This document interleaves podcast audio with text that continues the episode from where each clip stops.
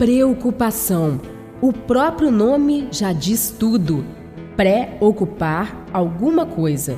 Enquanto você preocupa os seus pensamentos com coisas que podem ou não vir a acontecer, você deixa de encher sua vida com coisas positivas e soluções.